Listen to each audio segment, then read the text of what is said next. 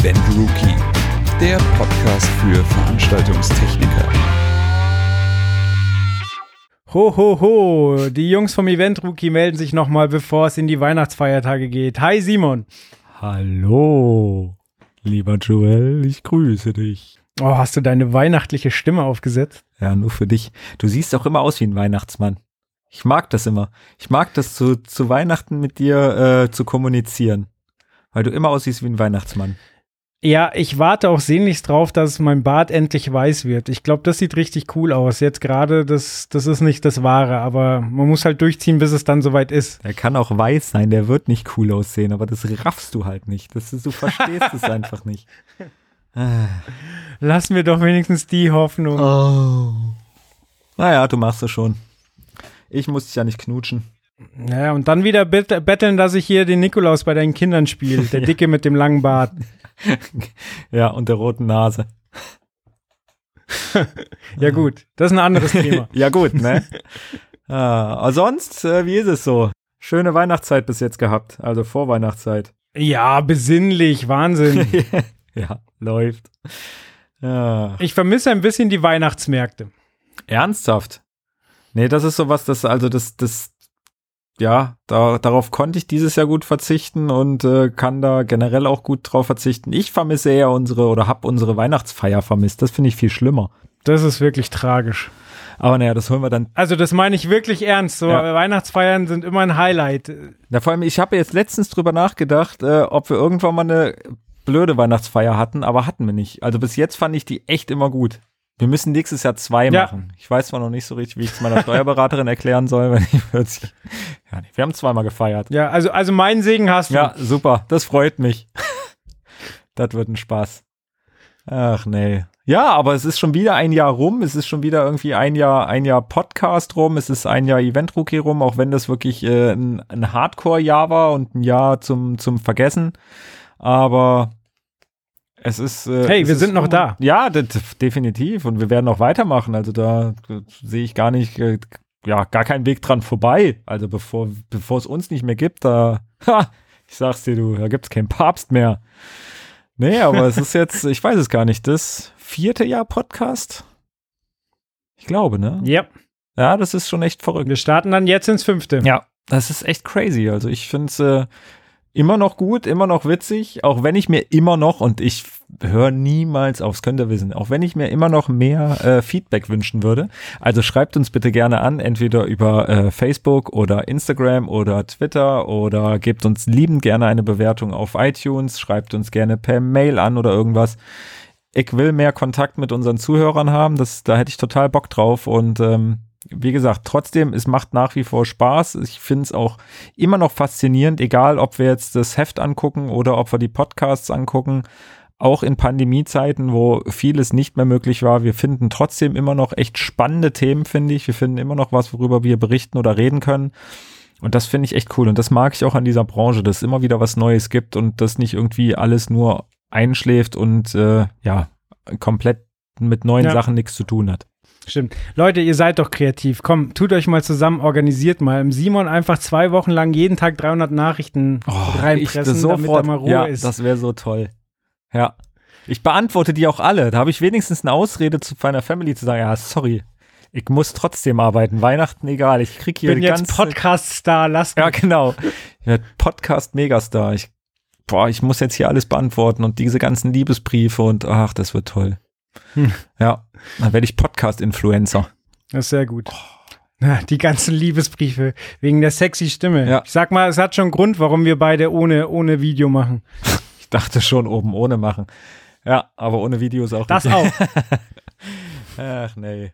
Ja, aber wir wollen über ähm, nicht Weihnachten nur reden, nicht über dieses Jahr reden, sondern äh, wir wollen über spannende Themen reden. Und jetzt hatten wir gerade schon angesprochen das Thema, äh, es gibt immer wieder was Neues und es gibt wieder immer wieder Neuigkeiten und neue Techniken und was weiß ich. Und wir haben in der aktuellen Ausgabe, in der letzten Ausgabe 2020 des Event Rookie ein sehr, sehr umfangreiches Interview zum Thema Virtual Production ähm, was ich führen durfte in den MMC-Studios in Köln ähm, und was wirklich sehr, sehr interessant war. Kennst du dich mit Virtual Production aus? Ich zeig dir mal was, damit du siehst, wie oldschool ich bin. Du musst dann den Hörern beschreiben, was du siehst. Warte. ah, cool. Ja. Ein Greenscreen. Eine alte Kamelle quasi. Ja, richtig. Aber da sind wir schon beim richtigen Thema, weil am Ende des Gra Tages ist ja Virtual Production nicht wirklich was anderes als ein Greenscreen, nur halt in, in cool und in modern und nicht so in alt wie du. Autsch. ähm, genau, deswegen, äh, dann kannst du aber bestimmt auch viel drüber erzählen, über die ganze Technik. Ja, also ähm, Greenscreen, fangen wir erstmal damit an, ist ja quasi eine Technik, die es seit Jahrzehnten gibt. Ähm, früher wurde auch äh, Bluescreen verwendet, nur hat man dann festgestellt, dass der Mensch dann doch des Öfteren mal blau trägt und dieses äh, grelle Grün eher selten. Und das ist quasi eine Technik, um ähm, den Vordergrund vom Hintergrund zu trennen und den Hintergrund dann durch etwas anderes zu ersetzen im, im Nachrichtenstudio zum Beispiel, wenn dann da irgendwelche Videos eingeblendet werden oder der Hintergrund von New York, weil da gerade etwas passiert ist. Das funktioniert halt über Greenscreen oder, oder klar bei Filmen, wenn da jemand gegen einen Troll kämpft, dann ähm, ist das auch meistens von einem Hintergrund, den man gut rauslöschen kann, damit man dann eben sowohl den Troll als auch den Hintergrund einfügen kann. Und äh, eine neue Entwicklung ist halt, ähm, dafür kein Greenscreen mehr zu nehmen, weil dieser Greenscreen hat auch Nachteile oder Bluescreen, sondern ähm, da LED-Wände zu verbauen und dann quasi in Echtzeit ähm, Material einzuspielen. Das hat, wie gesagt, Vorteile, denn beim Greenscreen ist das Problem, äh, du hast Probleme mit der Ausleuchtung. Denn wenn, also ich sitze jetzt vorm Greenscreen, werde angeleuchtet. So, wenn ich jetzt zu stark ausleuchte, dann reflektiert das Grün auf mich. Das heißt, ich habe einen grünen Schimmer, was dann in der Postproduktion nachgebessert werden muss. Der Hintergrund, der hinterher eingefügt wird, der hat vielleicht eine ganz andere Lichtstimmung und dann sieht man einfach, dass ich in diesen Hintergrund nur eingesetzt wurde. Jetzt bei der modernen Variante mit LED-Wand da scheint ja wirklich das Licht von dem Hintergrund, der dann später auch äh, gesehen wird, weil eben der, die LED-Wand zeigt einen Hintergrund, die Kamera filmt es mit mir davor und somit ist das Licht total stimmig. Und ich muss nicht in der Postproduktion erstmal aufwendig jemanden ausschneiden, habe dann vielleicht Probleme, weil Haare abstehen und die dann schwer da rauszukien sind sondern kann einfach das nehmen, was, was gerade angezeigt wird. Das ist aber nur möglich, weil es halt mittlerweile ähm, Varianten gibt, Kulissen, sage ich mal, so zu gestalten, dass das zeitnah passiert und man eben nicht tagelang rendern muss, was beim Greenscreen wieder machbar ist, weil man dann einfach gefilmt hat und dann im Nachhinein lange, lange ähm, Hintergründe schaffen kann, rendern kann und es dann zusammenfügt. Jetzt hat man halt die Möglichkeit, das Ganze wesentlich schneller zu machen. Ja. Habe ich das so halbwegs korrekt zusammengefasst? Ich denke doch. Nee, das klang schon gut. Ähm, also, wie gesagt, äh, ich habe ja auch mein, mein Wissen da vor allem aus dem Interview, was ich geführt habe, wie gesagt, bei den MMC Studios, ähm, was ja wirklich so einer der, der größten Studioanbieter in, in Deutschland und sogar in Europa ist, wo viele ja, Serien gedreht werden, TV-Shows gedreht werden, Filme auch gedreht werden. Und wie du schon sagtest, äh, Greenscreen ist eine Methode, die ist jetzt seit, seit Jahren bekannt und ähm, wurde auch immer wieder gerne genutzt, ähm, weil es auch ich sage jetzt mal doof gesagt, kaum eine, eine Alternative sozusagen gab.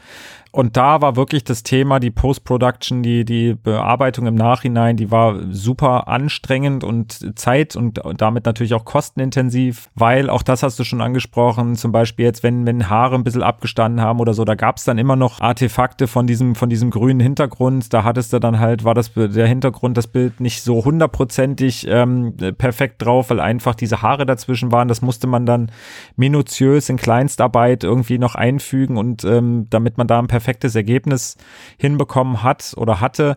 Und beim Thema Virtual äh, Production ist halt wirklich das Thema, äh, dass man ja auch, äh, ich sage jetzt mal, Kulissen und, und äh, die, die, reale Welt mit der virtuellen Welt wirklich verschmelzen lassen kann. Also man kann eine Kraterlandschaft erstellen, wo halt im, im Vordergrund wirklich einfach ein paar ein paar ähm, Steine sind und dieser, dieser Krater dargestellt wurde und dem, der Hintergrund, was wirklich eine LED-Wand ist, wo diese Kraterlandschaft, sage ich jetzt mal, virtuell weitergeführt wird, das verschmilzt dann einfach so perfekt ineinander, dass man da in, in einer Post-Production einfach so gut wie gar nichts mehr machen muss. Ist aber technisch natürlich auch sehr, sehr aufwendig, weil man äh, alle Komponenten irgendwie miteinander ver vernetzen und verbinden muss. Man hat sozusagen braucht natürlich eine hochauflösende LED-Wand im Hintergrund, weil sonst würde man die Pixel sehen, was auch wieder blöd ist. Man braucht eine Kamera, die ähm, dafür auch geeignet ist, sozusagen diese Kamerafahrten zu machen. Natürlich muss auch die Ausleuchtung stimmen. Man braucht ähm, eine ordentliche Rechenpower, weil ähm, dahinter natürlich alles in Echtzeit sozusagen äh, gedreht wird und man muss sich das so vorstellen, wenn jetzt so eine Kamera auf, auf diese Szene sozusagen, ähm, ja, die abfilmt und die Kamera fährt die Szene entlang, würden sich natürlich, wenn das Bild im Hintergrund starr wäre, dann würden sich natürlich die ganzen äh, Blickwinkel und das würde sich halt alles äh, ver verziehen und verzerren und das würde halt alles nicht mehr, äh, nicht mehr hinhauen und deswegen ist die Kamera mit dem Rechner und mit der LED-Wand und allem Möglichen verbunden, so dass wirklich der Hintergrund sich mit der Kamerafahrt ändert, damit es ein absolut perfektes Ergebnis ist. Und was auch sehr, sehr gut ist, zumindest wurde mir das im, im Vorfeld ähm, oder beziehungsweise im, im Interview berichtet, ist dieses ganze Thema ähm, sich vorbereiten auf diesen Filmdreh. Also was früher stark in die Post-Production gesteckt wurde an Zeit und Geld, kann man jetzt dafür nutzen, um die Vorbereitung einfach so perfekt wie möglich zu machen. Und viele ähm, Filme sind auch so entstanden, dass wirklich vorher zum Beispiel eine ähm, ja ein Hintergrund oder eine Kulisse oder eine Szene sozusagen wirklich real gefilmt wurde. Wenn man jetzt ähm, nehmen wir jetzt einfach mal äh, Game of Thrones, auch wenn das nicht mit Virtual Production produziert wurde, aber da sind ja auch viele Teile zum Beispiel, glaube ich, in Neuseeland oder so produziert worden oder wo auch immer auf der Welt.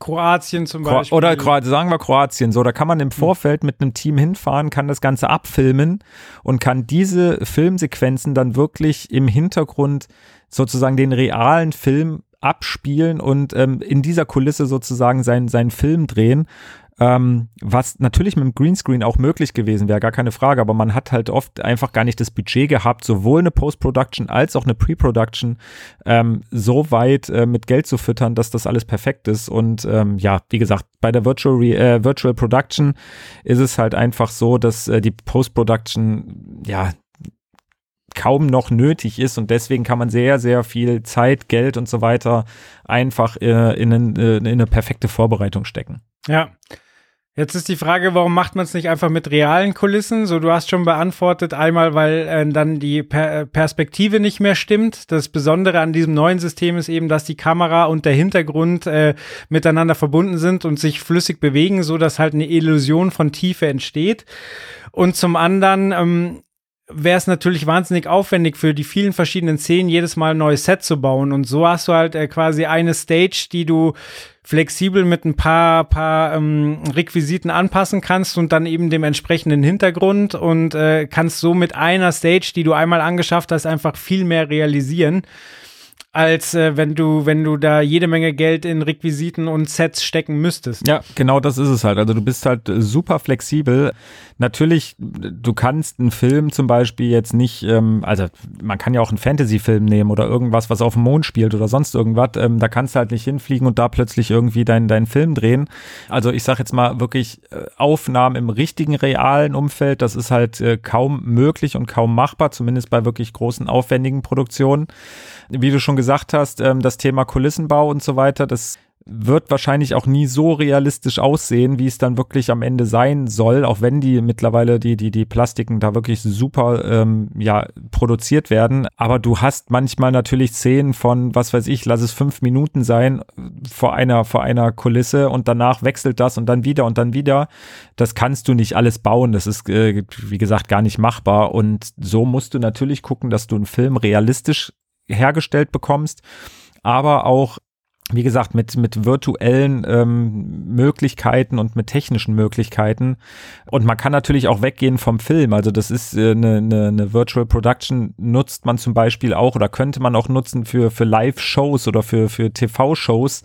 Ähm, das wird, denke ich mal, in den nächsten paar Jahren wirklich ein, ein ganz, ganz heißes Thema werden, was in vielen unterschiedlichen ähm, Einsatzgebieten im TV-Bereich zu finden sein wird. Also nicht nur bei Serien und bei ähm, Filmen, sondern auch bei, wie gesagt, TV-Shows. Ähm, lass es meinetwegen auch in ähm, Tagesschau, also beziehungsweise hier Nachrichtensendungen und so weiter kommen. Also da wird es, glaube ich, viele, viele Möglichkeiten geben, die das, äh, dieses, diese neue Methode, dieses neue Thema mit sich bringt. Äh, zum Thema Nachrichten hätte natürlich auch einen Vorteil für denjenigen, der moderiert, denn bisher steht er einfach in, in einer grünen Halle und äh, wenn jetzt zum Beispiel das Wetter angezeigt wird, dann muss der, während er anzeigt, parallel auf einen Monitor gucken, um zu gucken, wo er denn überhaupt hinzeigt, ob er jetzt gerade mit der Hand eher bei Berlin oder eher bei München ist.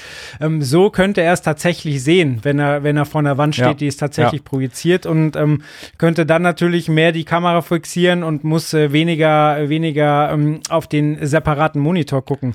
Bei Konzerten ähm, ist es vielleicht auch eine Möglichkeit, auf verschiedene Areale anzupassen, weil äh, bisher habe ich halt, ähm, wenn ich eine LED-Wand benutze, äh, vorgefertigte Grafiken und ähm, habe halt meine Wand so oder wenn ich einen Backdrop habe, so dann muss ich ja auch gucken, wie hänge ich den, dass das Logo mittig ist und so weiter. Wenn ich jetzt eine LED-Wand habe, die ich, wo ich einfach Panels wegnehmen kann, dann kann ich zu jeder Größe anpassen, was normalerweise eine Schwierigkeit wäre, weil eben meine Grafiken da nicht mehr reinpassen. Aber wenn ich das mit einer mit einer Engine mache und dann einfach der Baum zum Beispiel, der im Hintergrund ist, einfach einen halben Meter kleiner mache, so dass er dann jetzt in der kleineren Halle auch wieder reinpasst, dann habe ich dann natürlich auch einen Vorteil, dass ich quasi meinen mein Setup für jede Halle anpassen kann und es immer optimal aussieht. Ja.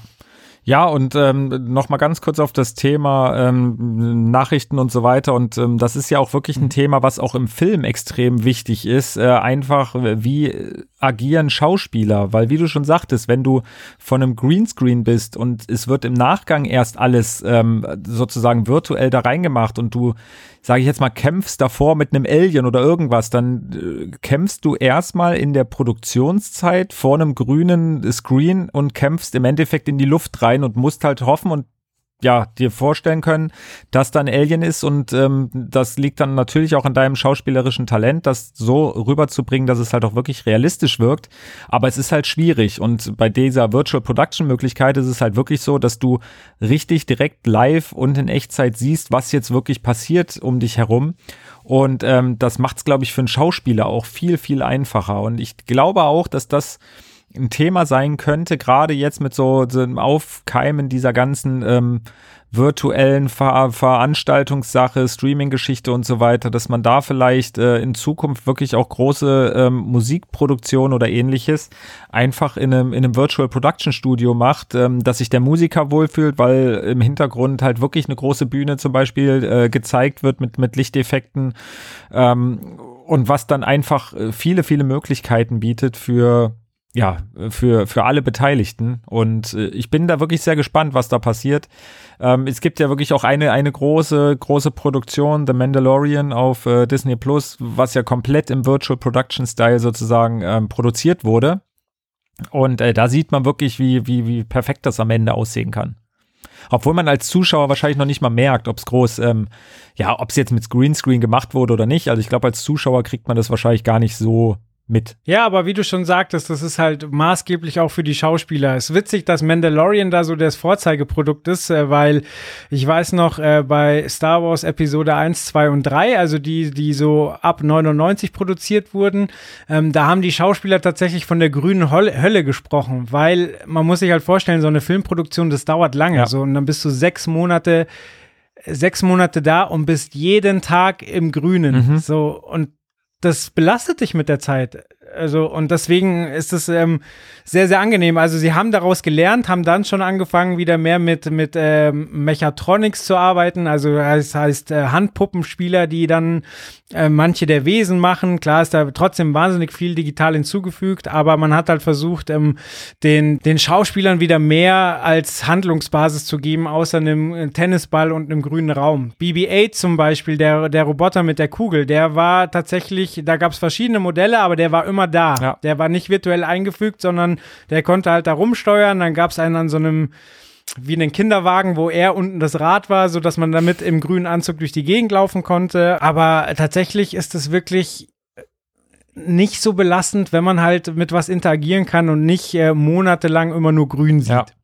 Aber da sieht man auch wirklich mal was, was äh, ja moderne Technik und auch Weiterentwicklungen von von technischen Equipment und so weiter, was das für Möglichkeiten bietet. Weil wie gesagt, LED-Wände gibt's schon Ewigkeiten, ja Kameras sowieso seit dem mehreren Jahr, Jahr, Jahrzehnten und Scheinwerfer natürlich auch, aber so dieses ganze hochauflösende LED-Zeug ähm, und äh, die, die, die, die Game Engines, was du erzählt hast und auch ähm, die neumodische Kameratechnik, die man wirklich wieder miteinander vernetzen kann und über die Game Engine laufen lassen kann, das ist halt erst in den letzten, ja, was weiß ich, paar Jahren oder so richtig äh, äh, ja. so entwickelt worden, dass man das jetzt dafür nutzen kann und ähm, das zeigt auch, dass es wirklich nicht alles, alles Stillstand ist, sondern dass da, dass da viel vorangeht und dass da halt auch noch viel in der Zukunft, glaube ich, möglich ist. Also auf allen technischen Ebenen. Absolut. Und es ist ja auch schön, dass da immer Entwicklung stattfindet, dass, dass ähm, neue Ent Ideen stehen, entstehen und das nicht so festgefahren ist. Ja. So. Und äh,